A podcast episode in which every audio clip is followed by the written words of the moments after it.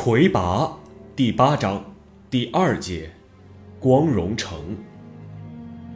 魁拔一千零二十八年初，灵山军东西战区全线告捷，神圣联军溃散，寿国、树国、叶国、海国、风国全部投降。风能以异族军队为主力，集中仅存的战力，把战线收缩在游龙潭一带。保护神圣联盟总部。龙国的水晶技术成为防御战中的最后堡垒。由水晶制成的战舰既坚固又灵活，能通过透明的船体清楚地看到敌人的情形，保护着联军士兵有效地抵抗着灵山军的攻击。一旦陷入被动，还能迅速地向游龙潭中心转移，让灵山军无可奈何。同时，又能在灵山军某一薄弱地带突然出击，让灵山军猝不及防。灵山军停止了大规模军事行动，驻扎在游龙潭沿岸一线与联军对峙。齐恒三被紧急调到前线，研究破解水晶战舰的办法。同时，邱洛木经过一连串排兵布阵，把联军围困在以光荣城为中心的。一片范围很小的区域里不能动弹，联军的给养线被完全切断，他们只能靠捕食游龙潭里的鱼度日。联军统帅冯能威望跌至冰点，除异族军队外，其他国家的联军部队基本上不再听他指挥。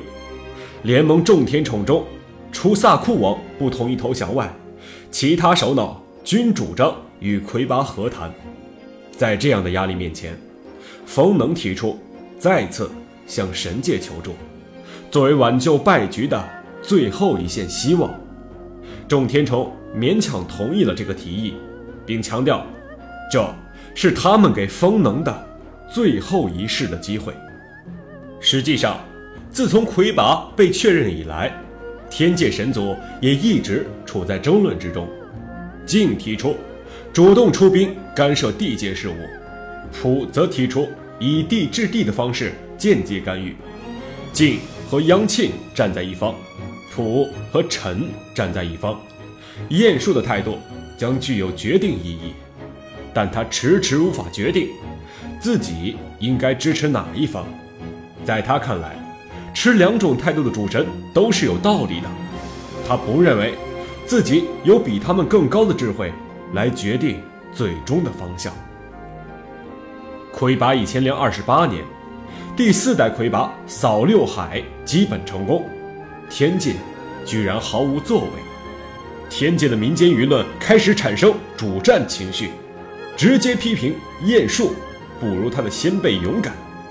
这对晏殊的触动很大，因为他在地界生活过较长时间，然有七情，在这样的指责面前很难无动于衷，所以，在接到。地政司转达的地界的求助愿望后，立即决定出手支援神圣联盟。随即，一支由三百名天兵组成的队伍，在晏殊的率领下，通过长梦之河处的一个曲径，现身在灵山军的背后。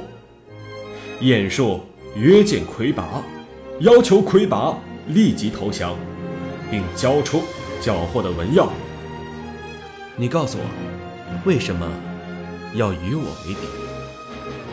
我警告你，如果我发现你使用了对我们来说不公平的武器，我就要使用冲天硕了。你我对战一次吧，免得兴师动众。晏殊向魁拔展示了一下他的战器——七星链，一条暗色金属丝串联起七个大小不同的。神秘球体，散发着幽幽的光。这是七星链，确实是对你们不公平的战绩，但我带它来，当然是要用的。晏树让七星链突然发出闪电一般的弧光，击毁了光荣城楼前的一座石碑。天神，也应该是有个名字的吧？晏树。晏树说着，对魁拔发起攻击。魁拔用冲天硕相迎，冲天硕发出的强烈脉冲与七星链的电弧相遇，激起强烈的爆炸，余波竟然把周围的灵山军士兵冲倒一片。这是魁拔和所有地界生灵第一次看到天神的异脉术，与地界的行脉术相比，威力要大上很多。同时，燕术及众天兵也没有想到魁拔的冲天硕竟然也如此强大，在与七星链的较量中，并不处于下风。曾经参与过上次魁拔战争，目睹过上一代魁拔及冲天硕表现的神族军人，也感叹着，魁拔四似乎比上一代更勇武、更彪悍。燕硕与魁拔战了十几个回合，不分胜负。偃术有些不耐烦，命令天兵对灵山军发起攻击。天兵列好阵型，发出集群式脉冲。灵山军从没受过这样猛烈的攻击，伤亡惨重。召唤麦兽魁拔，现在正是时候，快！齐恒三的喊声在麦爆炸的轰鸣中，清楚地传到了魁拔的耳朵里。魁拔打开了十二脉门，同时低声吼出召唤麦兽的约定呼号，那正是这一神秘现象的发现者的名字。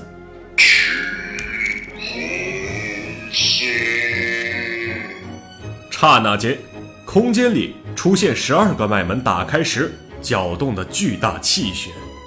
接着，一个庞然巨兽出现在魁拔身边。这是魁拔的脉兽第一次公开亮相，在场的每一个人第一次看到这般景象的人，都被惊得目瞪口呆。齐恒三大笑起来，这是他的杰作。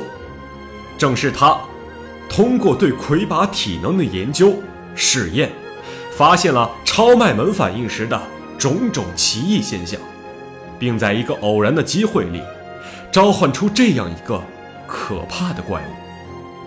那一天，他让魁拔打开自己的十二脉门，通过脉共鸣，使冲天硕发生映射反应，也就是冲天硕把魁拔的十二脉门。投射在空间里，仿佛冲天硕也是一个有十二脉门的活物，映射反应非常强烈，空间中发出脉爆炸，空气里的水分被激荡成白色的蒸汽和气旋，搅动着周围的沙石漫天飞舞，那景象非常可怕。这样下去会怎么样呢？齐恒三要魁拔保持着这样的状态，然后开始给魁拔施加种种刺激，人为的提高魁拔的情绪强度。他要参与试验的士兵用重兵器痛击魁拔，用冷水冲击魁拔，用矛刺魁拔的身体，最后又别出心裁的让士兵把四五个人重的巨石压到魁拔的肩背处。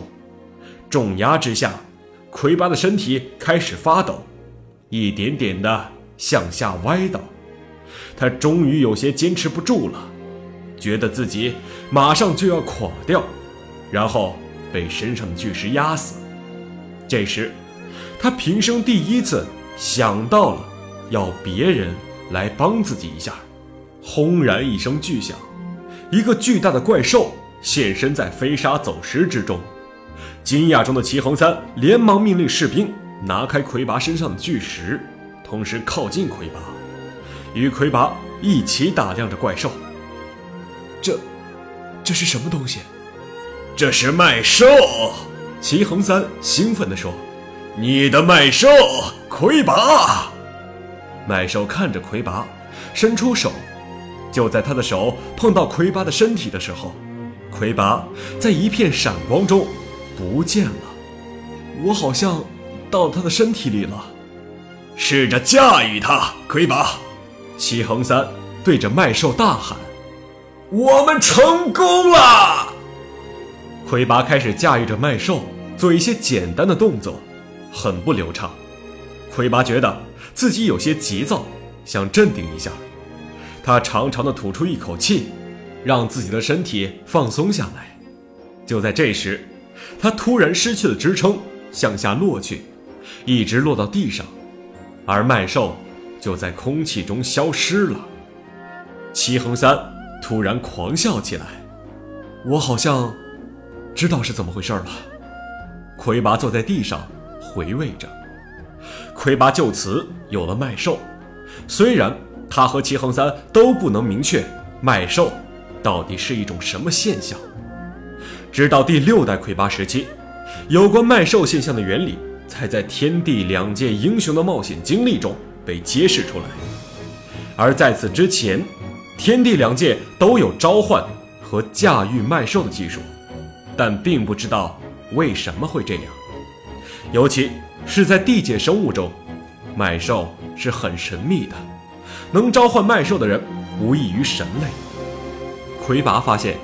只要他故意去想快要被巨石压死的那种感觉，想到要齐恒三来帮他一把，吃力地喊出“齐恒三”这个已经成为呼号的音节，麦兽就会出现。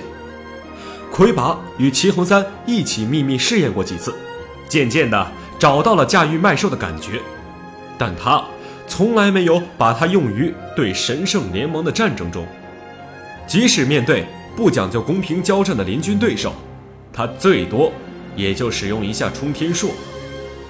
天神对麦兽似乎并不陌生，燕硕立即向魁拔的麦兽发出攻击，但是在麦兽巨大的身躯面前，神族的攻击显得有些苍白。接着，天神的阵列就被魁拔的麦兽给击垮了，燕树指挥他的部下迅速撤离。几乎是在眨眼间，所有神界来客就都不见了。五天之后，一位自称是天界使者的神求见魁拔，此人正是静。我希望为和平做些事，想知道阁下在什么条件下愿意接受和解？那就首先要知道战争是为什么才打起来的吧。很好，那我们就来说说为什么吧。这个问题我不知道，在我的印象中，一直有人在攻击我们。我不知道为什么。那是因为阁下扰乱了原来建立起来的秩序。从送爪云王子回国开始，原本一切正常的秩序就面临着被打乱的危险。那。我的主人不应该回家吗？不让人回家的秩序是不应该存在的。这里面有一个代价问题：如果为了保持一种让很多人已经习惯了的生活方式，而给很少的几个人带来不便，是值得的。那你还要和平做什么？神圣联盟为了多数人，跟我们这些少数人打仗。那就是值得的，那么打下去就是了。哲学问题，我们可以以后再谈。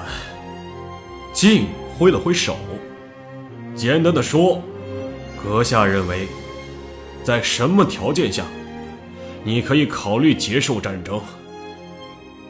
你们不打了，战争就会结束。那阁下会率领部下重新回到灵山吗？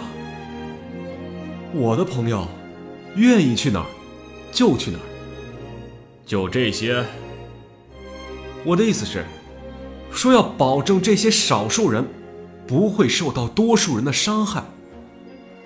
那我可以让神圣联盟跟阁下签订一个协议。协不协议的，无所谓。我们让签订协议的仪式，成为战争结束的标志。阁下觉得呢？我需要先问问我的朋友们，愿不愿意。静离开之后，魁拔与灵山军众人说起神族的和平建议。很多人认为和平是好事儿，可以接受。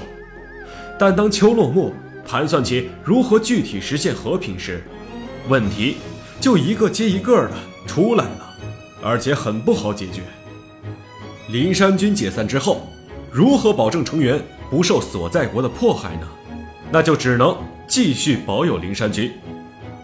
但和平之后的灵山军应该待在什么地方呢？好像只有灵山，那就等于灵山军白折腾这么多年，还是没有实现当初想去哪儿就去哪儿这么简单的一个理想。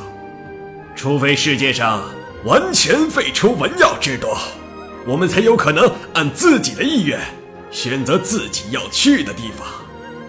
至少，逻辑上看，应该是如此。齐恒三提出意见，却遭到了秋落木的反驳。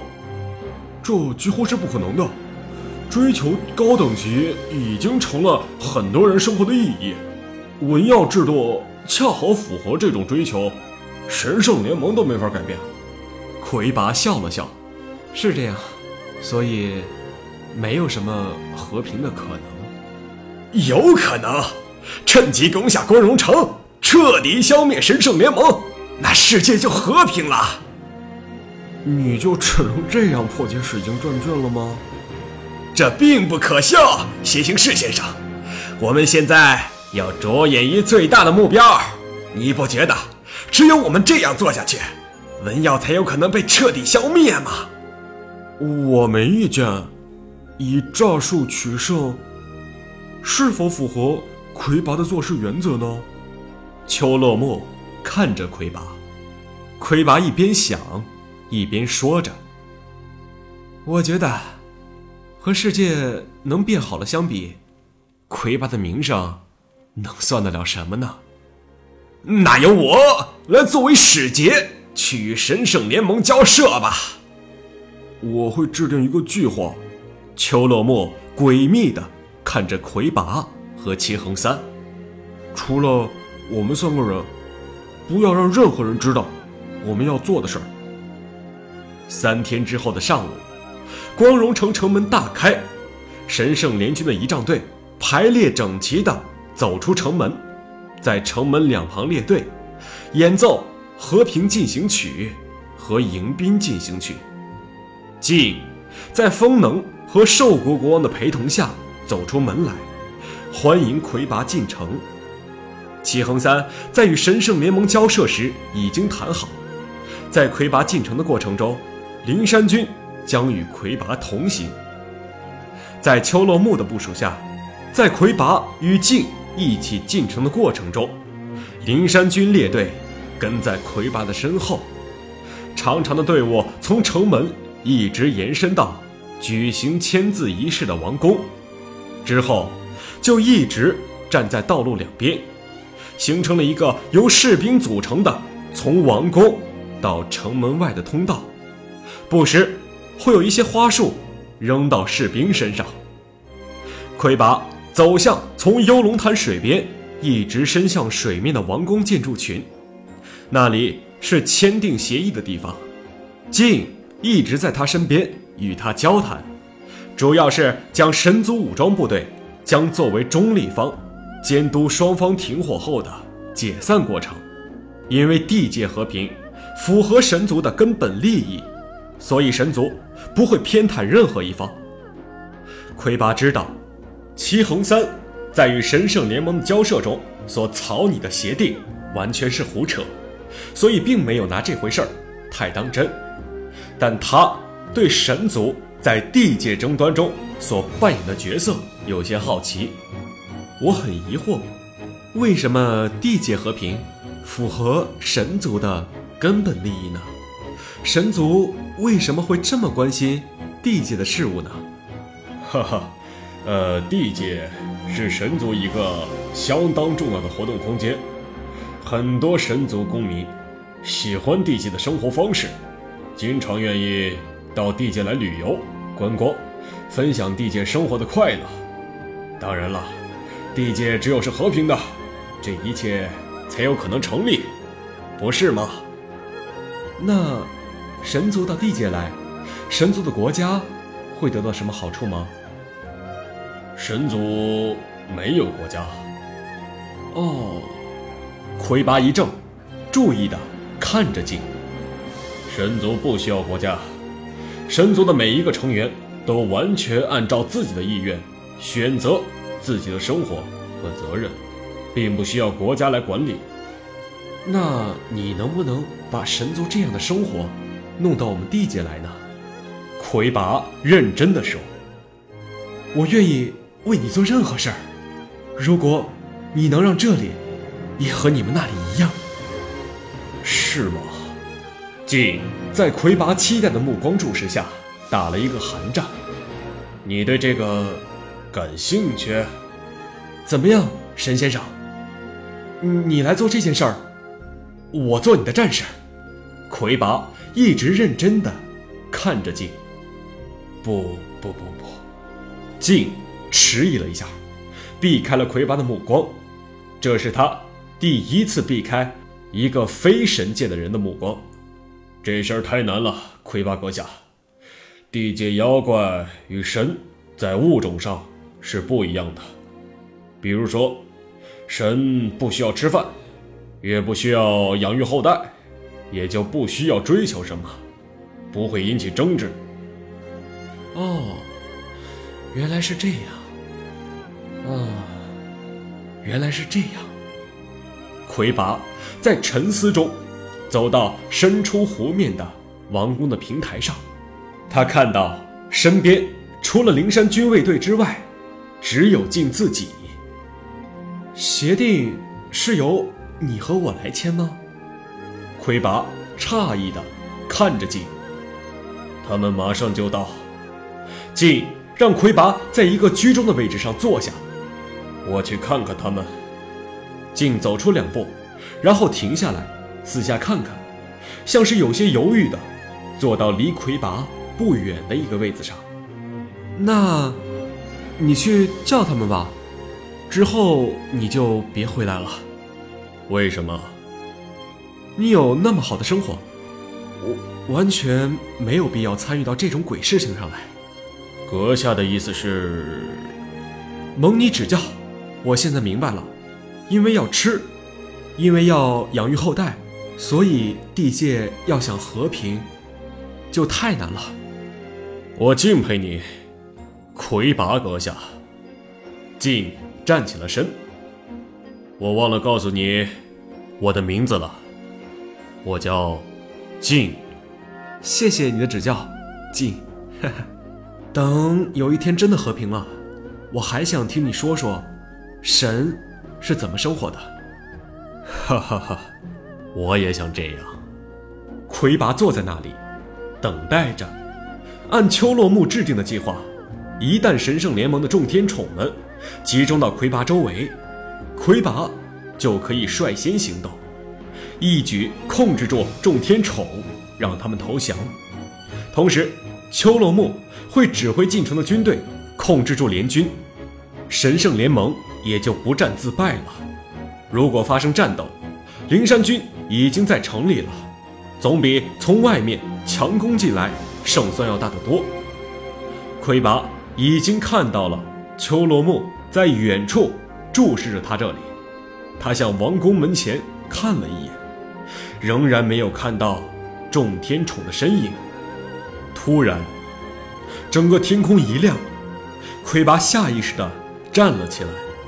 刹那间，看到天上出现了一个由强光组成的图案，他本能地意识到将发生一次针对他的强烈打击。他没有选择躲避。而是选择了用最后一口气杀死他的敌人，于是迅速操起冲天硕，击向王宫。